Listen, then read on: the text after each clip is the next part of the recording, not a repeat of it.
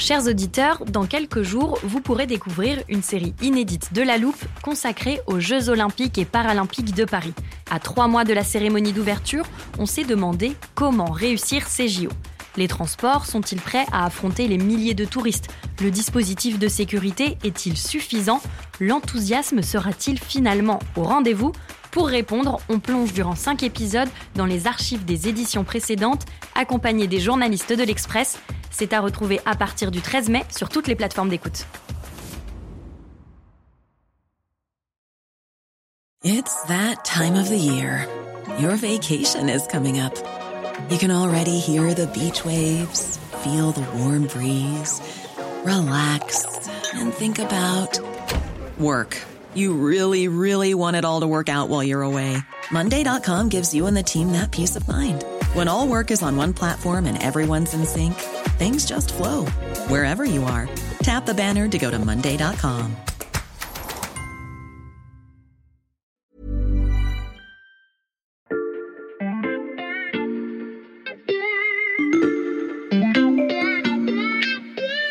Salut, c'est Xavier Yvon. Nous sommes le mercredi 13 juillet 2022. Bienvenue dans La Loupe, le podcast quotidien de l'Express. Allez, venez, on va écouter l'info de plus près. Il y a cinq mois, un peu avant le début de la guerre en Ukraine, il nous avait semblé indispensable de glisser dans l'armoire de la loupe une définition précise de la région du Donbass. Et c'est Charles Aquet, le chef du service monde de l'Express, qui s'était plié à l'exercice. Il faut passer le Donbass à l'est de l'Ukraine, donc euh, avec la frontière euh, avec la Russie. Le Donbass, il est juste au-dessus de la mer Noire, ou plus précisément de la mer d'Azov. C'est une région constituée de deux régions administratives, l'équivalent de deux régions françaises. Donc à partir de 2014 et 2015, donc des sécessionnistes ont décidé de se lever contre le, le pouvoir de Kiev. Deux républiques ont été autoproclamées, celle de Donetsk et celle de Lugansk. C'est vraiment devenu le centre de toutes les tensions. Cinq mois plus tard, cette définition est plus utile que jamais. Le Donbass est devenu le principal champ de bataille entre la Russie et l'Ukraine. Vladimir Poutine a juré de conquérir la totalité de la région. Il est tout proche de son but. La dernière bataille du Donbass a commencé et elle soulève de nombreuses questions déterminantes pour l'issue du conflit.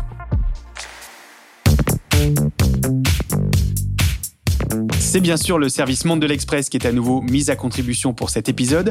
J'accueille en studio deux de ses journalistes, Clément Daniez et Paul Véronique. Salut. Salut Xavier. Salut Xavier. Vous suivez chaque évolution du rapport de force euh, sur le terrain au jour le jour. Pas sûr que nos auditeurs aient tous ces paramètres en tête.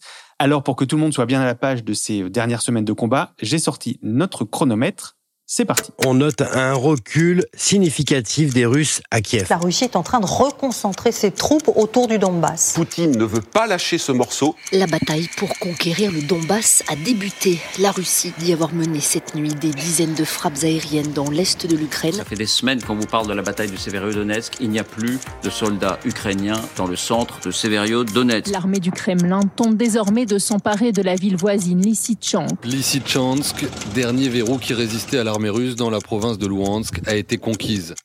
Voilà, je range le chronomètre et je sors le planisphère de la loupe. Est-ce que vous pouvez me montrer où se trouve le front actuellement Alors attends Xavier, pas la peine, je t'ai apporté les cartes d'état-major du service monde.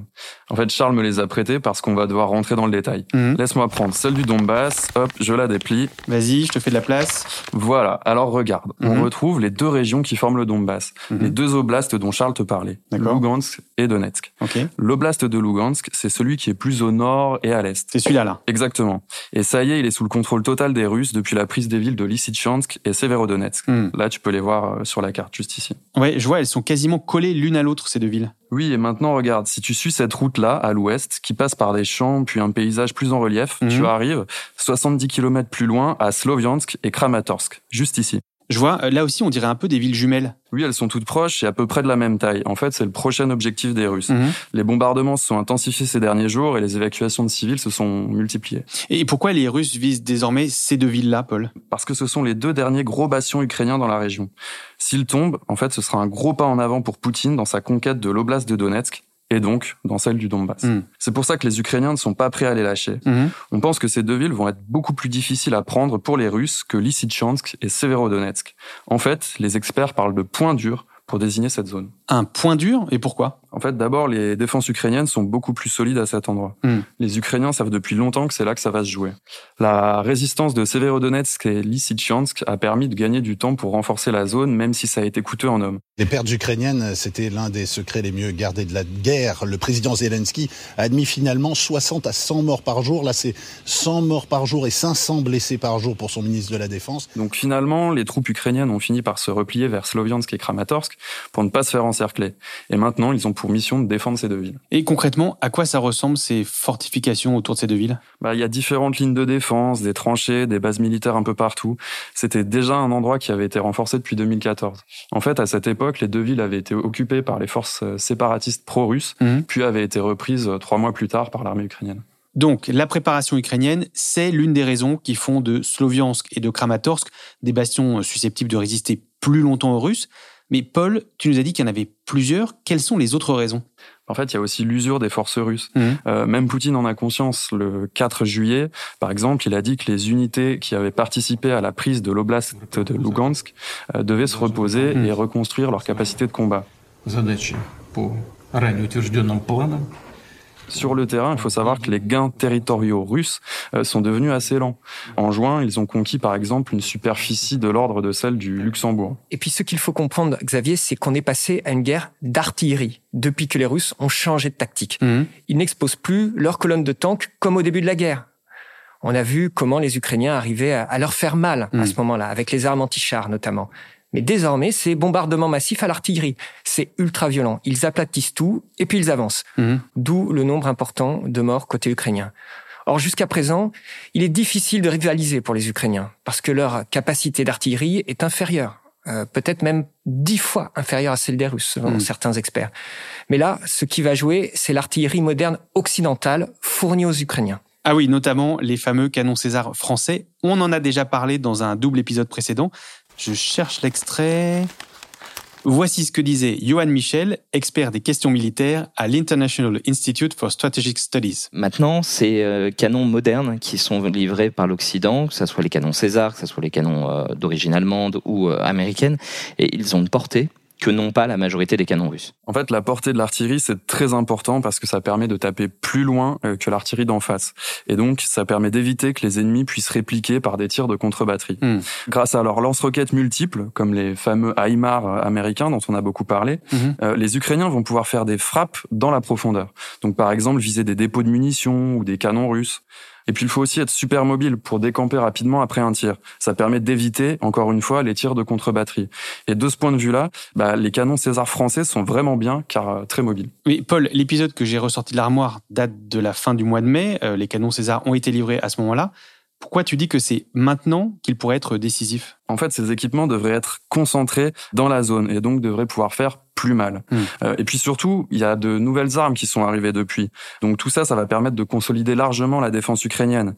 Encore une fois, les Ukrainiens savent que c'est là que ça va se jouer, donc ils vont tout faire pour ne pas perdre ces deux villes. À propos de ces armes occidentales, je voudrais vous faire entendre un autre extrait de l'interview de Johan Michel, parce que je me souviens qu'il avait une réserve de taille. Nos canons sont supérieurs en termes de portée et de précision, mais ils restent trop peu nombreux.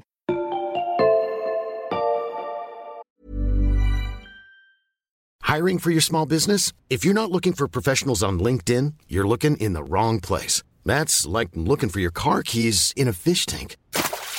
LinkedIn helps you hire professionals you can't find anywhere else, even those who aren't actively searching for a new job but might be open to the perfect role. In a given month, over 70% of LinkedIn users don't even visit other leading job sites. So start looking in the right place. With LinkedIn, you can hire professionals like a professional. Post your free job on linkedin.com/people slash people today.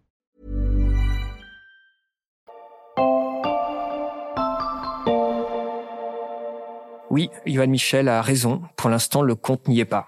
Les Ukrainiens disposent de 12 canons César, plus 6 qui ont été promis récemment par Emmanuel Macron.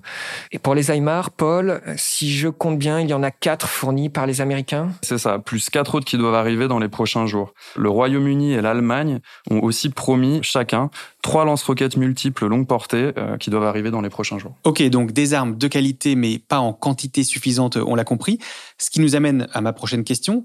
Est-il prévu que les Occidentaux montent en puissance et en fournissent beaucoup plus dans les semaines à venir? Oui, c'est le point clé, Xavier, pour la suite de la guerre, Mm. selon des experts comme François Hesbourg de la Fondation pour la recherche stratégique. Jusqu'à maintenant, ces livraisons étaient faites dans une logique de bouche-trou. Mm. Quelques Aymar, des Césars, ça fait mal à l'ennemi. Mais pour qu'il y ait un tournant dans la guerre, au profit des Ukrainiens, il faut du volume et de la masse pour surpasser l'adversaire. Mm.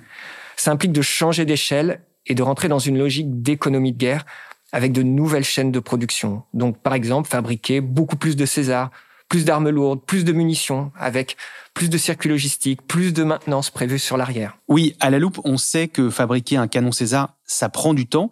C'est Sébastien Pommier du service économie de l'Express qui nous l'a raconté juste après avoir visité l'usine qui les construit à Bourges. Un canon, c'est 500 pièces à assembler. C'est un travail euh, qui est assez euh, titanesque parce qu'il demande énormément de précision. La principale opération et le savoir-faire des ouvriers français, c'est ce qu'on appelle le rainurage. On va creuser à l'intérieur du tube pour lui conférer en fait une forme euh, la plus précise possible. Et c'est cette régularité dans le rainurage qui va faire la précision du tir euh, du canon. Mhm. C'est un travail très fastidieux. Ils mettent deux ans pour euh, fabriquer un, un canon César. C'est bien le problème. Il faudrait les faire en trois mois. Mm. En fait, il faudrait faire comme les États-Unis pendant la Deuxième Guerre mondiale, qui avaient mis leur industrie en ordre de marche suffisamment tôt pour tenir le rythme. Mm. Et puis, il faut s'assurer que l'armée ukrainienne suive aussi. C'est-à-dire? Ben, L'armée ukrainienne, qui avait des armements soviétiques, devient une armée aux standards occidentaux. Mm.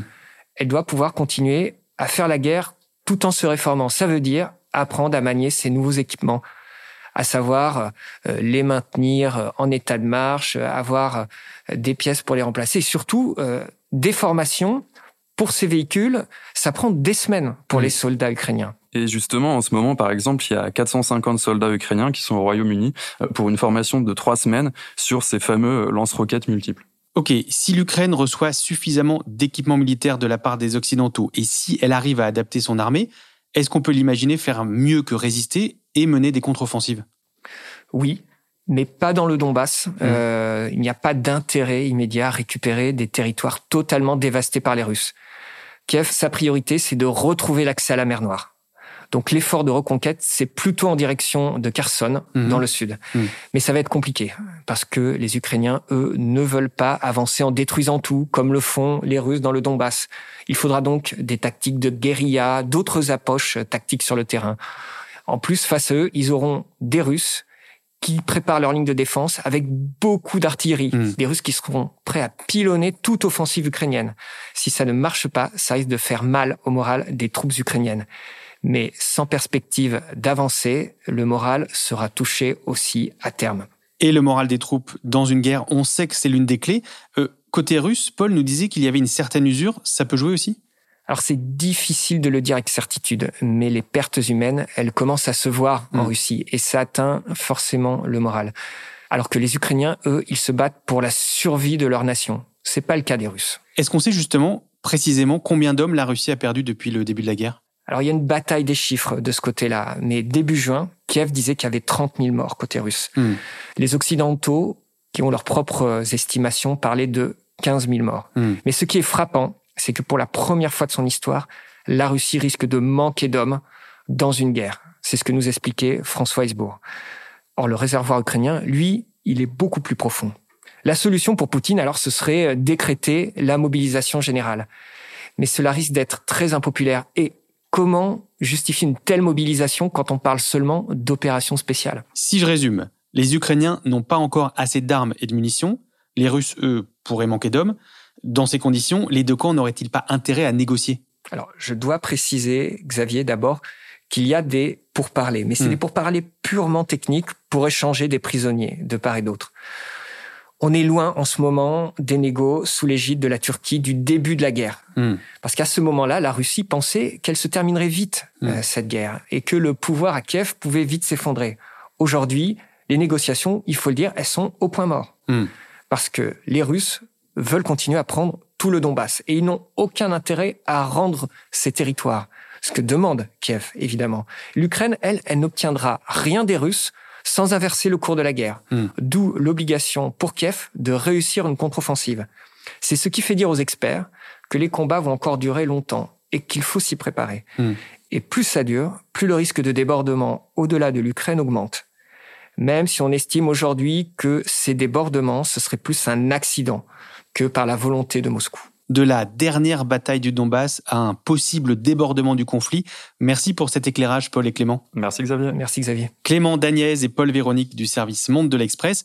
Je rappelle que tout votre travail sur la guerre en Ukraine est à lire sur l'express.fr. Le premier mois d'abonnement numérique est offert en ce moment, profitez-en.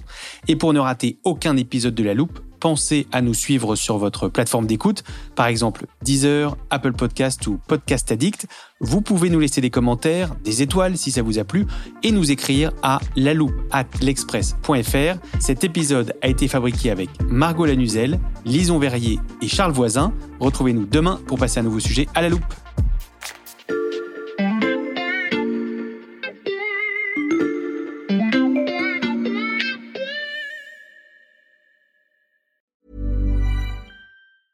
Planning for your next trip? Elevate your travel style with Quince. Quince has all the jet setting essentials you'll want for your next getaway, like European linen, premium luggage options, buttery soft Italian leather bags, and so much more. And is all priced at 50 to 80% less than similar brands. Plus, Quince only works with factories that use safe and ethical manufacturing practices. Pack your bags with high-quality essentials you'll be wearing for vacations to come with Quince. Go to quince.com slash pack for free shipping and 365-day returns. The secret to visibly firmer, summer-ready skin is here. Osea's number one best-selling Andaria Algae Body Oil. Clinically proven to instantly improve skin elasticity and transform dull, dry skin to silky, soft, and unbelievably glowing. Rich yet never greasy, Andaria Algae Body Oil is formulated with sustainably sourced seaweed to help replenish the skin's moisture barrier and seven nourishing active botanical oils for results you can see and feel all over. The best part? It's signature scent. A blend of freshly squeezed grapefruit, cypress, and mango mandarin transports you to sun-kissed summer days. This all-natural scent is unforgettable. Everything Osea makes is clean, vegan, cruelty-free, and climate-neutral certified, so you never have to choose between your values and your best skin. Get healthy, glowing skin for summer with clean vegan skincare from Osea. Get 10% off your first order site-wide with code GLOW at OseaMalibu.com. That's O-S-E-A Malibu.com code GLOW.